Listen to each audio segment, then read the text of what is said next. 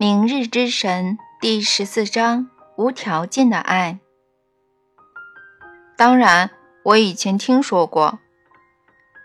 我告诉你，无需性是神保有的存在状态。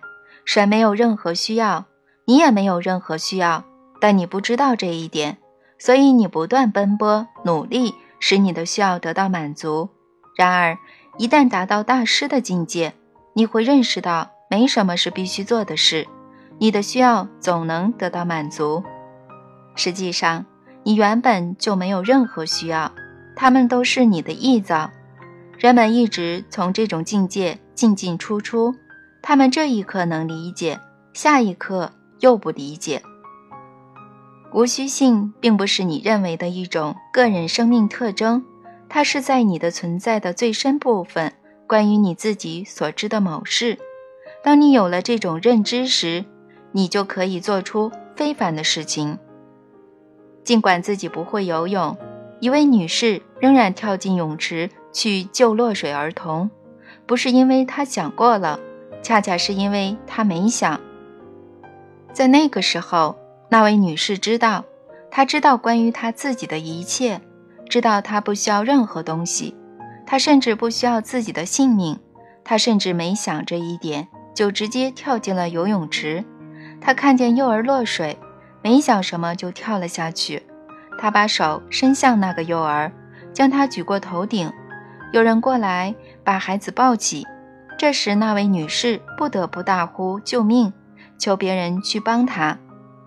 她做到了，而且她做得对。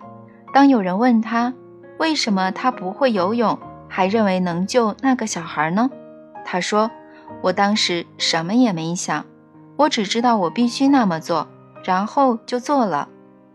这是本能，以故事形式呈现的本能。这是你们的文化故事。”是在生命中时时刻刻上演的故事。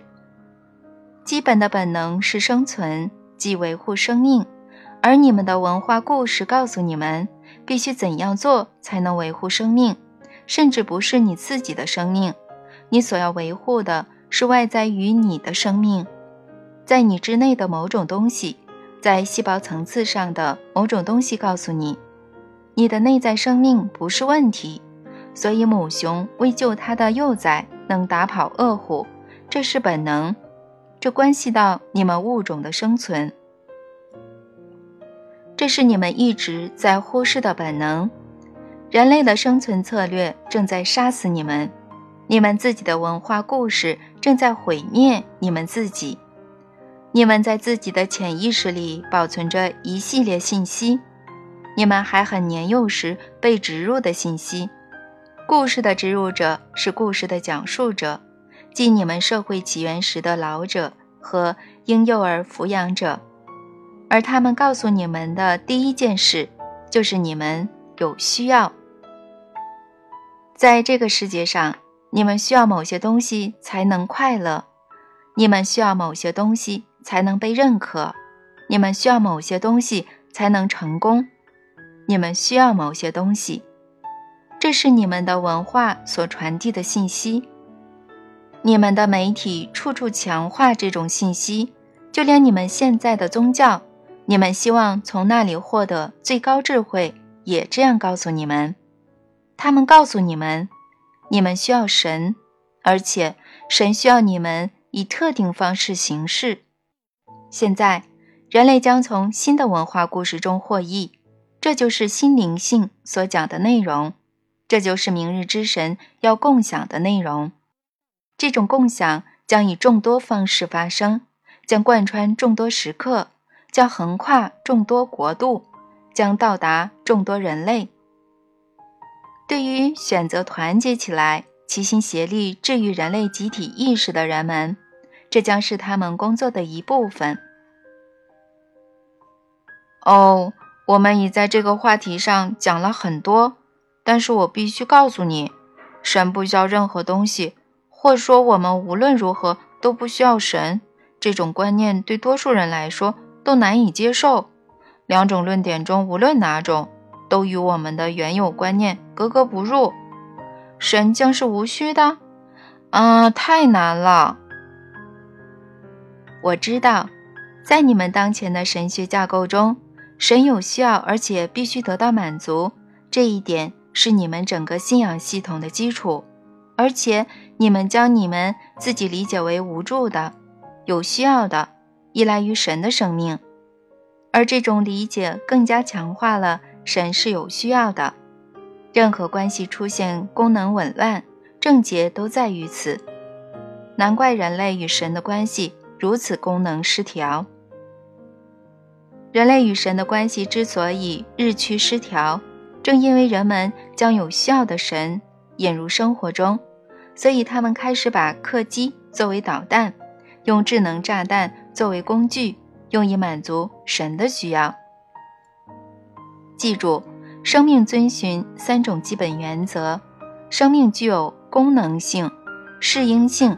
以及持续性。当生命逼近功能性的边缘时，当它难以再按当前方式发挥功能时，它开始适应。地球上的生命正进入适应的过程，它无法维持现状，改变必须发生，而且就要发生。生命不会让生命失望，它会适应。有些话这里已说过多次。而且应在世界各地广为流传。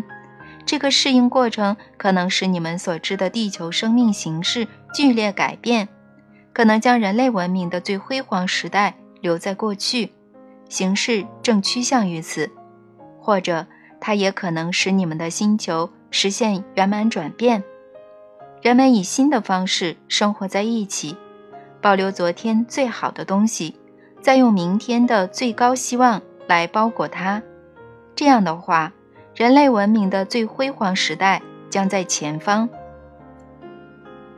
这么说，我们别无选择，只能接受一个无需要的神？这是将来的神学吗？这是明日之神的本性吗？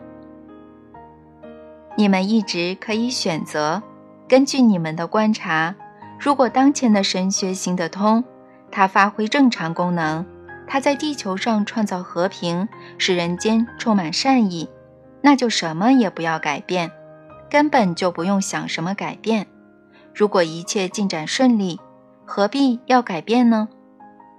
但是根据你们的观察，如果世界各大宗教这么多年的教导未能使人类远离自我毁灭的边缘，那你们至少愿意去考虑一种可能性：关于神。关于生命，还有更多需要去了解。你们并非只能接受一个无需要的神，但是至少你们可以考虑考虑这个概念吧。你们愿意去研究它吗？你们能不能开放心智面对这种可能性？它至少值得更严谨的加以审视呢。因为当今世界的问题在于，太多人封闭自己的头脑。在你们的想象中，你们自己知道关于神的一切。你们愿意继续探索，你们愿意探索科学领域的新发展，愿意探索医学领域的新技术，愿意探索经济学的新理论，愿意探索教育领域的新方法，愿意探索外层空间的新边缘，愿意探索精神病学、心理学。生理学的新途径，但是你们很多人，你们多数人一点儿都不愿意探索神学领域的新理念。那是亵渎，你们说那是叛教，那是不允许的，而且在某些时候，那要处以极刑。而且现在在这里，我邀请你探索并体验新灵性，然后与他人一起。在全球创造新灵性得以出现的可能性空间。好吧，那让我们继续探索这种心灵性的另一个根本性真理是什么呢？无条件性。有这个词吗？现在有了。确实是。这是一种根本没有任何条件的状态。我不理解。生命存在，它只是存在。生命的存在没有条件，任何条件下，生命都存在。我不懂。有些人会说，人死之后，生命就不复存在。他们错了。你们称为死亡的情形，根本不是死亡，只是生命的另一形式。是的，我知道，我理解这一更加宏大的真理。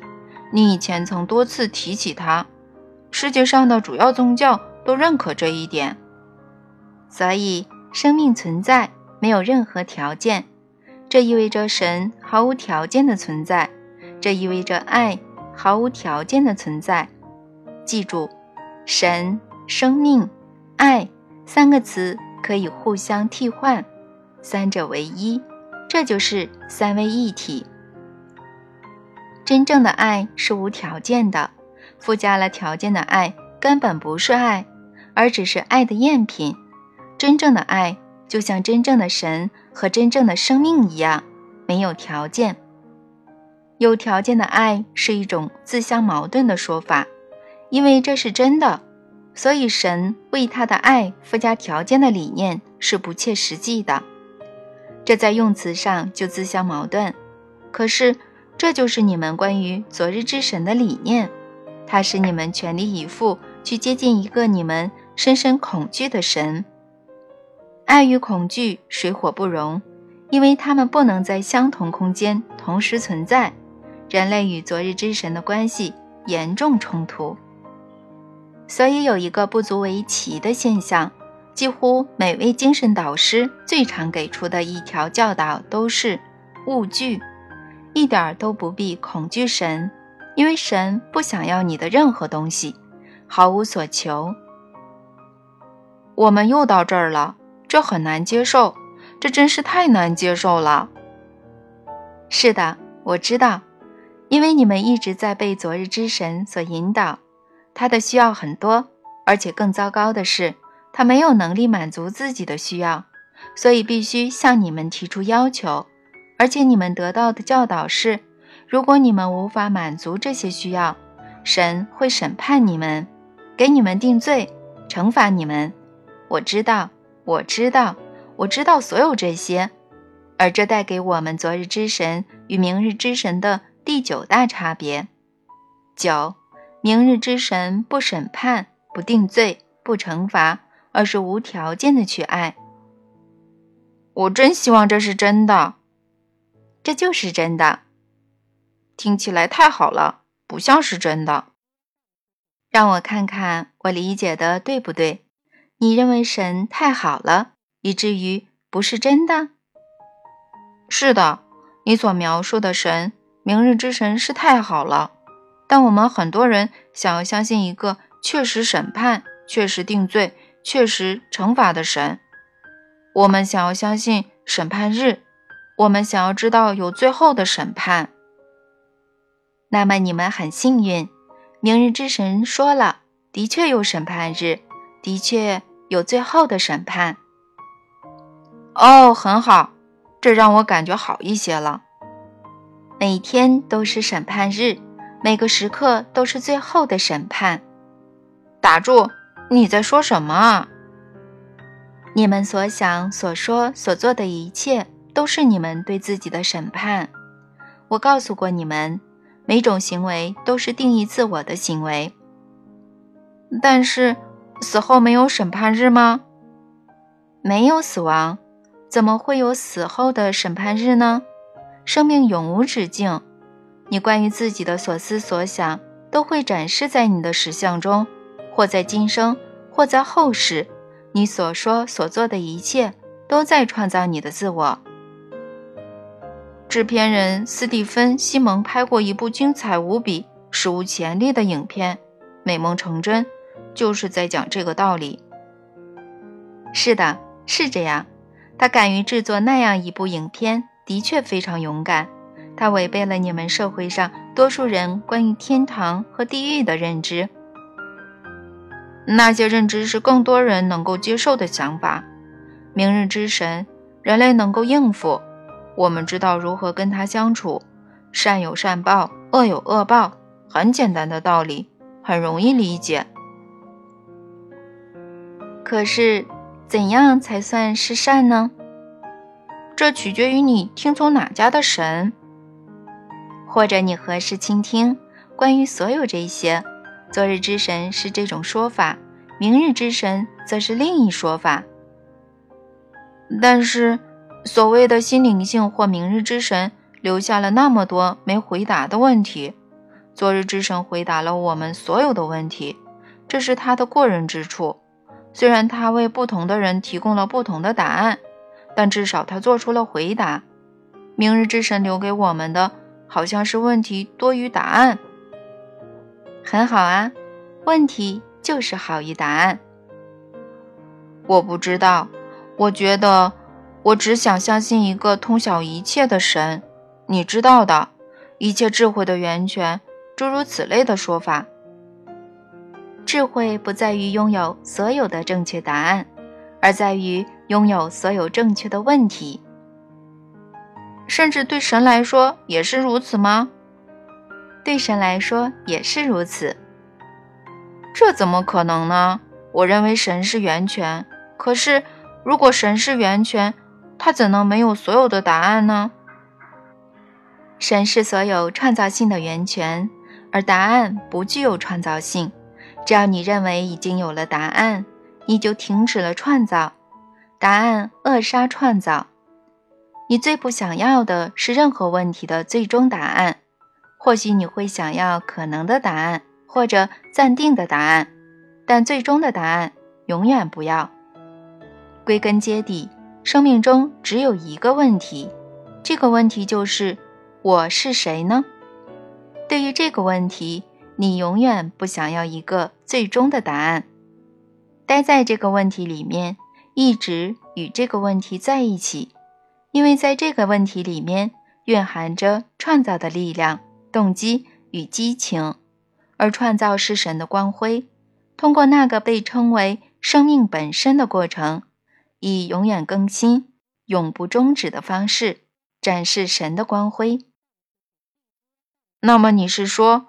当前最令世界受益的灵性会宣称，它并不拥有所有的答案。这种灵性说：“让我们继续向生命提出最重大的问题，让我们一直尊重这种真诚的提问过程，尊重它引领我们每个人走上的道路。让我们宣布，不是只有一条正确道路，而是有很多条道路可以引领我们登上顶峰。”是的。而且让我们宣布，一旦我们达到顶峰，总还有新的山峰可以去攀登。让我们愉快地观察到，一座山的顶峰是另一座山的低谷，而且山峰连绵，永无止境。让我们欣喜地觉知到，它们延伸至无限。欣喜于你存在于的无限本性中，你将不再犹豫。不再谴责他人，而正是这种欣喜，将会使宗教使你们的世界永远改变。这就是我这里一直在谈的灵性，这就是我一直在提出的灵性。而人类灵性表达的这种改变却会发生，这不是是否的问题，而是何时的问题。它何时发生？谁将使之发生呢？这个问题你都问过大概六遍了，迁就一下吧。当人类更逼近自我毁灭的边缘之时，当现有宝贵资源所剩无几之时，当你们需花几代人时间爬出自觉的陷阱之时，它才发生吗？或者在你们彻底绝望之前，当你们仍有机会为生命保有地球上好的事物时，它就会发生吗？其实，现在你问过七遍了，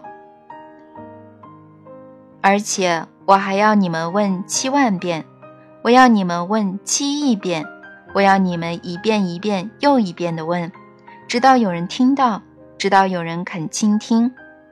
因为这个问题现在十分紧急，生命快等不及一个答案了。不久后，他将被迫自己做出回答。如果我们不去做，系统将自行纠错。关于这一点，你们可以赌上自己的性命。实际上，你们正在这么做。